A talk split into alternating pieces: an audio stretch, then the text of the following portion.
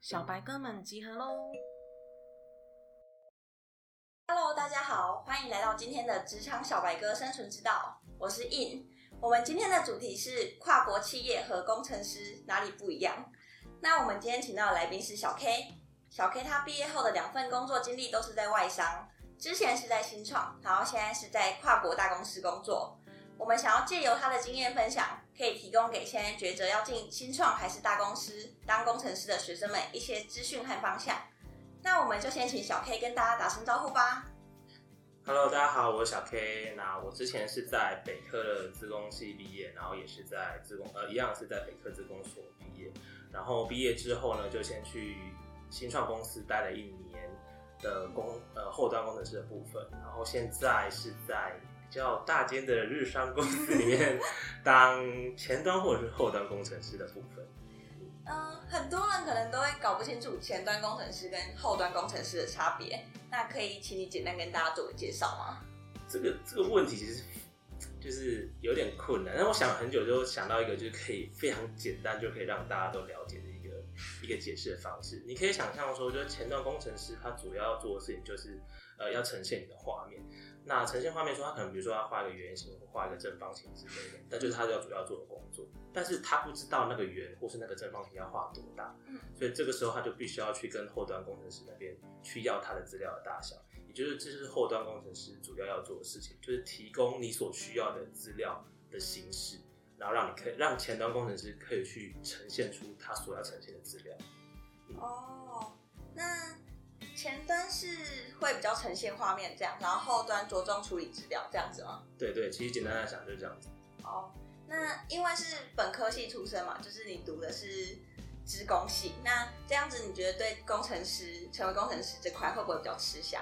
例如就是在就学的时间就已经学会写程式，或者是已经累积了一些作品集等等。其实我觉得一开始刚出社会的时候，在找工作的时候。会比较容易找得到，因为毕竟，如果今天老板在看一些，比如说你的履历的时候，如果你今天来了一个，比如说一个自工系的学生，来一个是设计类的学生，那比较先入为主的观念就是可能会，主管就会觉得，哎，你比较可能有机会可以胜任这个职位。但是如果也不也不一定说这是完全绝对，就是比如说今天这个设计系的，他拿出非常多的就是作品集 来，就是哎来呈现出他比你还要更厉害的话，那你就也是有可能在这个情况下被刷掉。但是在优势来讲，我觉得还是有的，因为他哇，资工系哇，他就是会先入为主，觉得啊，你就比较会写程式，这样，这是一定会有的。那你第一个学到的软体是什么？哇，这个软体到现在应该已经很少人在用了。应该说，城市语言一开始我们学习的是从 C 开始，然后到 C 加加这样子。嗯，那为什么会说就是现在就没什么人在用？这就是资工系最可怜的地方，就是你很常在，比如说你大一学习的任何一个就是应用程式，或者是说软体设计的东西，哈，你可能会在毕业的那个刹那就会发现它全部都已经。过期了，已经 已经跟不上时事了。就是你可能翻了两三年之后，你所需要用的东西就已经出了就新的东西，或已经不同的代数这样。哦，所以你学的东西，你就要不断要再增加更多知识，因为会一直被刷掉，就是旧的东西被刷掉这样。会，一定会的，因为你你发展的越快的话，就代表后面的东西一定比前面的东西更好，或是有马上方面比较卓越，而导致大家会想要用后面的产品来。就是替换掉前面的产品，那既然都被替换了，就代表你可能前面的东西就已经没有用了，所以大家就一直不断的往更新更快的地方发展过去。那如果你没有追上这个脚步的话，哇，那你就准备 准备就是下去吧，被淹没在时那种时间的潮流里，直接消失。那可不可以请你跟大家分享一下，就是你刚毕业的时候，你有你对找工作有哪些考量？你是一开始就想要进外商工作吗？一开始完全完全没有想到我一定要在外商工作，但是我也不知道为什么就刚刚好，就是这两份工作 都在外商工作。但其实一开始我就是乱投履历，嗯，然后再加上有一些人，他可能哎、他可能已经有在其他地方实习，然后他们有，呃，他们那边可能有缺，然后就说，哎、那我们这边有缺，看你要不要投一下履历看看。然后，但是其实一开始就想说啊，反正我刚毕业才也很年轻，所以想说，那要不要先试试看从新创公司，因为觉得这样比较有挑战性，这样，所以我一开始就想说，有先优先投几家新创公司这样，然后反正想说，但是就是大家就记得，就是新创公司通常就是几乎就等同加班，所以如果你一毕业并没有很想要加班的朋友的话，那我会建议你就是还是不要往新创公司去找，你可能还是先找一些其他可能比较稳定一点的公司会比较好，这样。那那你会觉得新创公司跟大跨国公司的工作内容会不会差很多？工作内容基本这个很难讲，因为其实我本身就因为我前一份工作跟这一份工作，他们的工作性质跟内容是完全不一样的，所以一定工作内容是差很多。听说工程师的工作都超累，因为像我哥哥，两个哥哥都是工程师，然后就也很常看他们加班到很晚才会回家。这就是工程师的常态啊。那没办法、啊，因为其实其实工程师很大部分的很大部分都是以责任制在运行这个工作，所以基本上好啦，如果就是真的你的专案比较闲的时候，或许你可以就是都每天都很准时下班。但今天当你专案出了，就比如说有进度要追，或者是你今天写的城市里面出了什么 bug，你找不到问题点，然后但是你又要在时间之内完成这件事情的时候，你就是得当下一直疯狂的加班去完成你要做的事情啊，这也是没办法的事情。对那如果找不到找不到那个问题点，那是同事之间会互相讨论吗？还是还是要自己找到解决办法？基本上工程师就是大部分，除非有一些哦，要如果如果要说工作有点跟新创不一样的感觉的话，可能就是可能因为大公司人比较多，所以你比较容易呃，在我们这个领域比较容易在人多的时候，可以就是两个人同时执行一个专案。那如果在新创公司，可能就你自己一个人要执行这个专案。那大公司的好处就是，你可能两个人在执行专案的时候，你们两个可以互相去检视对方的 code 有没有什么问题，或是哪边的船，反正就是你至少有两颗脑袋一起帮你想嘛。这可能就是大公司比较相对比较好的地方了。所以那时候在新创公司，如果有出到问题，你就要自己自己找解决办法，这样。哇，而且重点是你可能还想要求救于你的主管，但是你的主管也是相当的忙碌，所以他可能也没有足够的时间可以帮助你，所以就变成说你主管在加班，你也在加班，对啊。那但但是就是可能，那他有个比较好的地方就是可能大公司它因为他人比较多，所以相对的资深的工程师也会比较多。那资深的工程师的话，他可能就是经历比较经验比较多，经验比较丰富，他就会比较知道说，他可能一眼就可以看出来你这个问题是什么，就可以给你很快的给你有一个方向，可以去处理这些问题。这样那你在新创的时候啊，跟你后来大公司的工作经验比较起来，你觉得最大的差别在哪里？工时，这听起来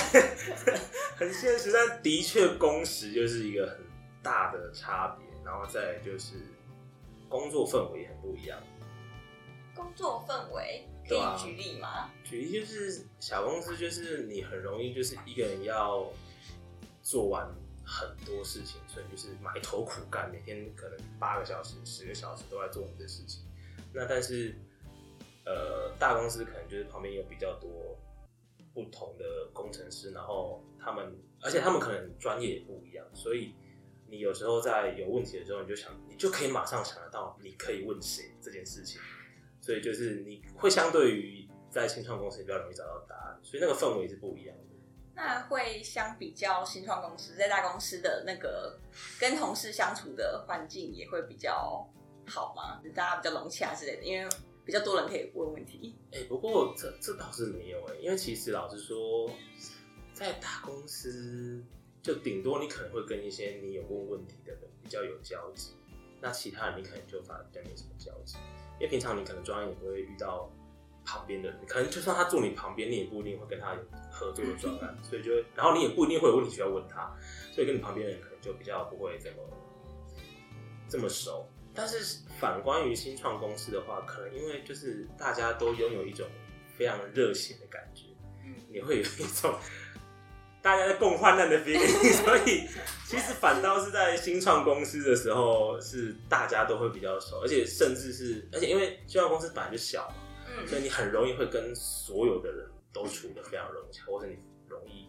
就是更认识所有部门的人，跟大公司比起来啦。那你你刚刚就有提到说你是被推荐，被朋友推荐进去这份工作的是吗？你是新的吗？呃，现在这对。件 OK，就是说日日商的部分 OK，是对是。是。那你觉得内推有什么优点？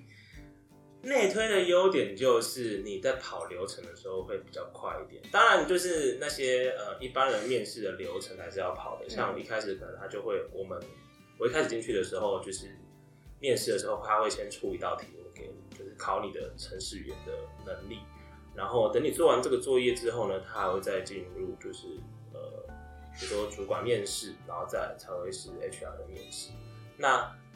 像我就有听一些就是跟我同个部门也是工程师，然后我们是同个职位的，然后他一进来的时候，啊，他其实是面试的流程整个走了将近可能快一个月，或是甚至更多，而且他听说好像面试的关数话好像还比我还要多，就中间可能还有再夹杂一些，比如日商的公司的面试啊，对，日商那边的人的面试，那。就是内推的好处就是你可能走这些流程会比较快一点，然后再加上因为如果是大公司的话，你自然可能主管收到履历就非常多。那如果你没有你没有被内推的话，那主管是一个一个看，他不知道什么时候看到你。但如果你有就是你有朋友在里面工作的话，他就可以可能跟主管说，哎、我这边有个朋友他不错，这样可以让他主管先看，你就可以优先稍微被看到。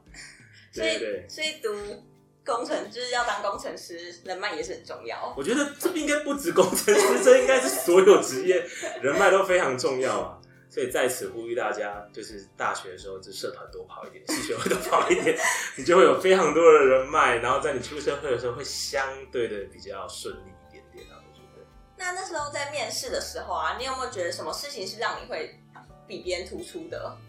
比别人突出，那就一定就是沟通能力跟就是表达能力吧。其实工程师这块很多人都比较害羞一点点，嗯或者比较比较不会讲话一点点。所以当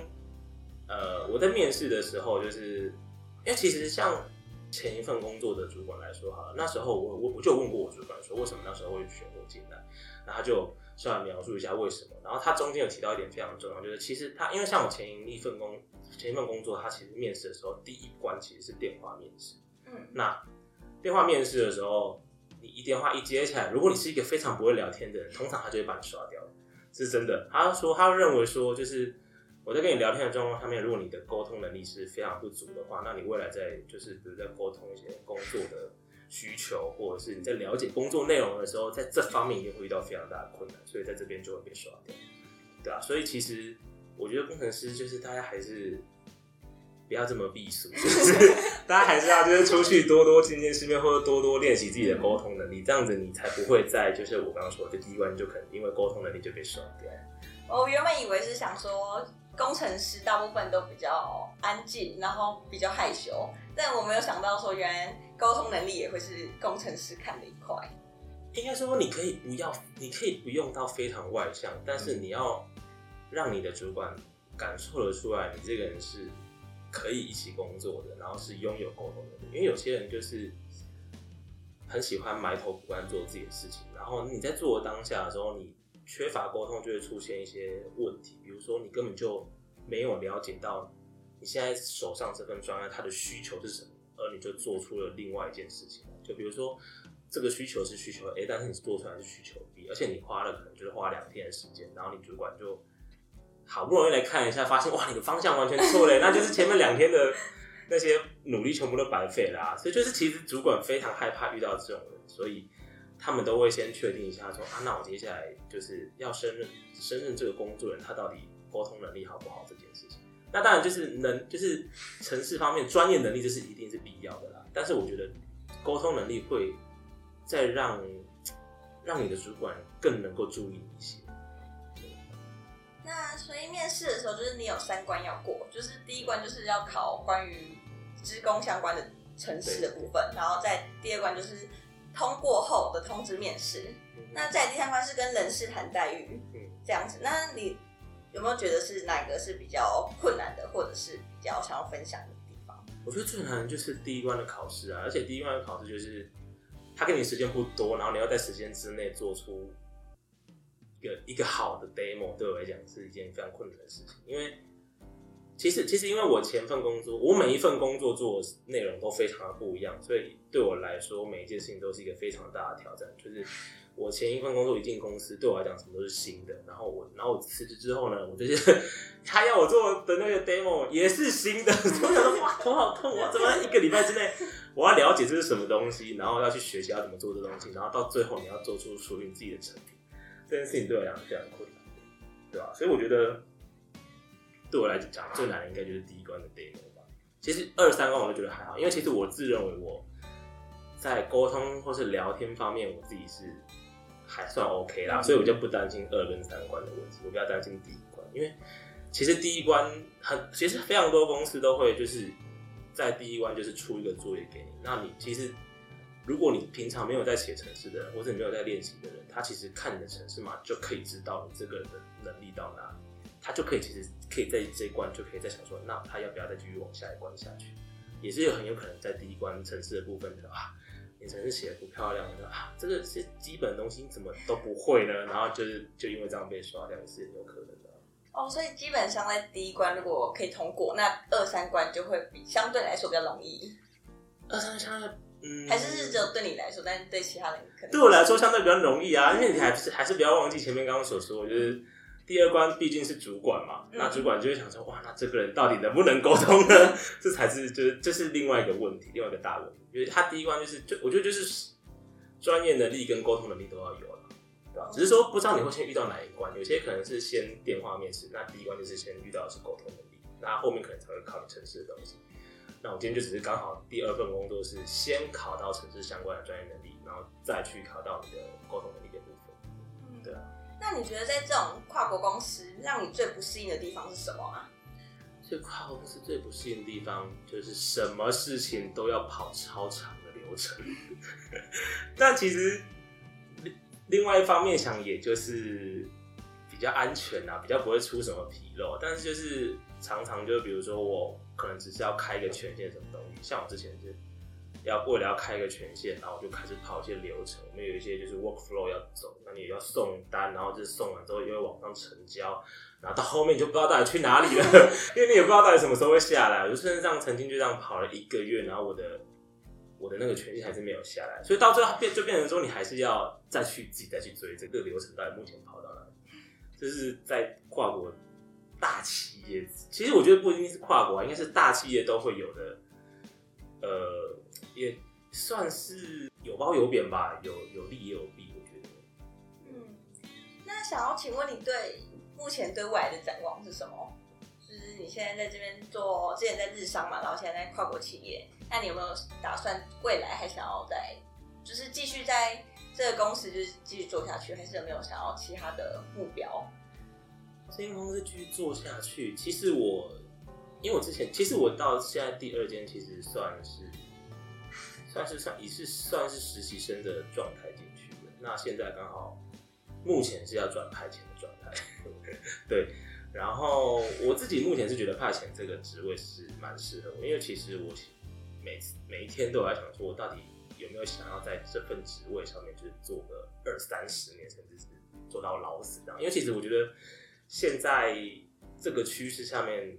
资讯来的这么快，并不是每一个人都会想要做一份工作做到自己退休之类的。有些人都会，比如就像现在很流行，就是斜杠人生。有些有些人可能他做了一件事情，那海外就额外做其他事情，对吧、所以我觉得我自己还有一些其他的想法想做啊，自己人生想要过，所以我目前这份工作只能说算是我的主要经济来源，就是我先不想断了它，然后当然就是我在工作上面也不会马虎啦，就是也是会精进自己的能力。但是你说长远规划的目标的话，但是可能是先还清我的就学贷款的部分，然后再来去有做下一步的打算，对吧、大概是这样吧。那想知道除了福利之外，那你怎么是什么原因会想要让你继续留在这间日商？除了福利之外，就是再来说，我们再强调的是工时的部分 是很重要的，就是我们公司的人很少加班，但是但就并不代表说就不会加班哦，还是有机会会加班。当你就是真的遇到很多问题的时候，你还是可能就得自主加班，因为毕竟这是一个责任制的事的工作。那工，但是就是比起前面来说，已经好很多了，工时已经算是少很多。哇，以前真的是没日没夜在加，每一天都在加，假日也在加。哇，什么时候才会有自己的生活品？就是我以前坦白说，上一份工作让我自己的生活品质是非常糟糕的，所以这一次其实是我辞职的一大理由。对，那现在这份工作除了好，除了工时之外，其实我觉得还有一个非常棒的地方，就是我们公司其实蛮注重。每一个人他的能力的成长的部分，所以他并不是一味的只会每一天一直推很多的专案让你做执行，让你去做，我就完成我的专案。他反倒是比较像他说，哎，今天我们专案到一个程度之后，OK 了之后，那他比较会倾向于后面再可能拉一段时间，我们会有所谓的，比如说呃一些课程啊，或者一些 workshop 会让呃我们的工程师或者是我们的。呃，员工可以多参加，这样就是相对于工作会比较轻松一点，但是就是你可以在这当中学一些东西。我觉得这是跟一般可能新创公司或这些小公司比较不一样的地方，就是会一直在帮你们上课，然后让对对对对对，大部分可能新创公司也比较没什么时间 可以让你做这些事情，对，可能相对于新创公司来讲，可能大公司比较有这一方面的空间跟时间可以让你做这件事情。那想请问，你会想建议现在在学的学生成为工程师之前，可以先做哪些事情呢？就像考证照，或者是学什么软体之类的。我个人是认为证照是完全不需要。自从我我相信，如果是一路走就是公职体制上来的学生，就比如说他原本是呃高工体制，然后再来上科大体制的学生，他在。中间高中升大学的中间这个途中，一定会被老师逼迫考非常多的证照，比如说什么软体应用啊、软体设计啊。但我告诉你，在我毕业之后，应该说，甚至我连大学都没有用到。我就唯一独有用到的时候，就是你大学在推甄的时候，可以让就是你的推甄资料会比较漂亮一点，就是你有比较多。可是老师说，其实大家都有，所以你也没有比较厉害，因为大家就是一定都会被逼迫，被老师逼迫去考这些东西。反倒是，其实我觉得你在大学，或者是你在硕班，这就是在学习的这个时间，到底有没有累积多少的作品集，或者是啊，其实有一些呃网站上面它有一些呃有一些网站它上面会有很多题目，就是不不同演算法的题目是可以让呃学生去练习的。那这些题目呃这些网站都。有一些分数，就是比如说你做越多题目的话，你分数可能就越高。你可能拿这些网站的分数去跟你你在面试的过程当中拿出来讲，可能或许我觉得主管会比较更信信任这些东西。哦，我还以为要当工程师之前都要先考很多证照，然后然后就是要让主考官看到就说哇，这个人会很多软体之类。我原本以为是这样子。没有没有没有没有，因为其实。会很多软，其实就像我刚我前面一开始提到，我们的软体非常快速的在更迭，所以你会很多软体就不代表什么，就是而且你会很多软体就代表你会都用的很深嘛，或者你都用的很精嘛，这也不这也不不定不一定代表什么东西。所以其实呃，我会说为什么课要可以去做那些城市设计的那些题目，原因是因为那些题目可能都。牵扯到一些，比如说演算法的基础啊，或者是对硬体的了解。那你做那些反而就是可以，因为那些东西是几唯应该可以算是唯一在我们这个圈子里面几乎不会变的，短时间不会变的东西。我是不敢不敢想象二三十年后会不会有一个新的架构来推翻这一切，我是不了解啦。但是以就算就以目前短期甚至中期来说，它是比较不会变的东西的。那你把这些基础都抓好的话，我觉得。主管会觉得啊，会更信任你一些，而且他会觉得，哎，你应该是都把这些能力、这些分数都做满了，代表那你其实是有一定的程度。那你觉得当工程师有没有什么必备的特质？要有非常多的耐心，因为你可能会遇到非常多的鸟事，或者遇到非常多你不知道为什么会发生这些 bug，而且你可能解完之后也不知道为什么我把它解成功，这是的确很多工程师常有的问题。然后这个耐心是第一点，嗯第二点就是奉劝各位就是工程师，所以未来想当工程师的朋友们，一定要把你 Google 的能力弄好。就是你找问题 Google 的能力是非常重要的，因为当你没有人可以问的时候，你能够唯一能够问的就是 Google 了。也不过只要看，因为有些可可能你还要再顺便稍微增加一下你的英文能力，因为有时我遇到有一些时候是所问的这些问题是可能国外的网站才会有的答案，那你可能就需要一些些英文的阅读能力。我觉得这几个可能英文阅读，可能可能不用到英文非常好没有关系，因为其实老实说，工程师你如果只是当工程师，你不是要走呃，比如说 PM，就是比如说专案管理之类这部分的话，如果不是要走这部分的话，其实英文还不是比较大的阻碍，因为你只要看得懂那些问题怎么解，甚甚至你真的看不懂，你就上网丢 Google 翻译，总是会有，就是你总是会慢慢的看得懂，对吧、嗯反正就是所谓，其实可能英文要好，稍微好一点点就好了，然后呃要有耐心，然后再就是你的 Google 能力要很好，你要想办法那个 Google 的关键字你要下的快很准，你就能够越快找到你的你要的答案。那最后，可以请你给一些想成为工程师的学生们一些鼓励的话吗？一些鼓励的话，我只能说，如果你对资讯工程师这样的一个职位没有非常非常非常大的热情的话，我是千万的不推荐你走这一条路，因为这条路其实老实说是一条非常应应该说它初期是一条非常孤单，然后又需要有极度的耐心的一个工作。那如果你本身不喜欢自己一个人在电脑前找资料或者打程式，就长我说的在电脑前面是指长时间在电脑前面，可能一天八个小时甚至十二个小时都要看你的电脑，然后对那一行一行的程式码，对你怎么面对这些东西？如果你对于这件事，你就是很久很久都不会接触到人群，你对于这件事情是感到恐惧的话呢，非常不建议你来走这条路。但是如果你觉得说，哎、那我写程式码，我就觉得八到十二小时 OK 啊，而且我觉得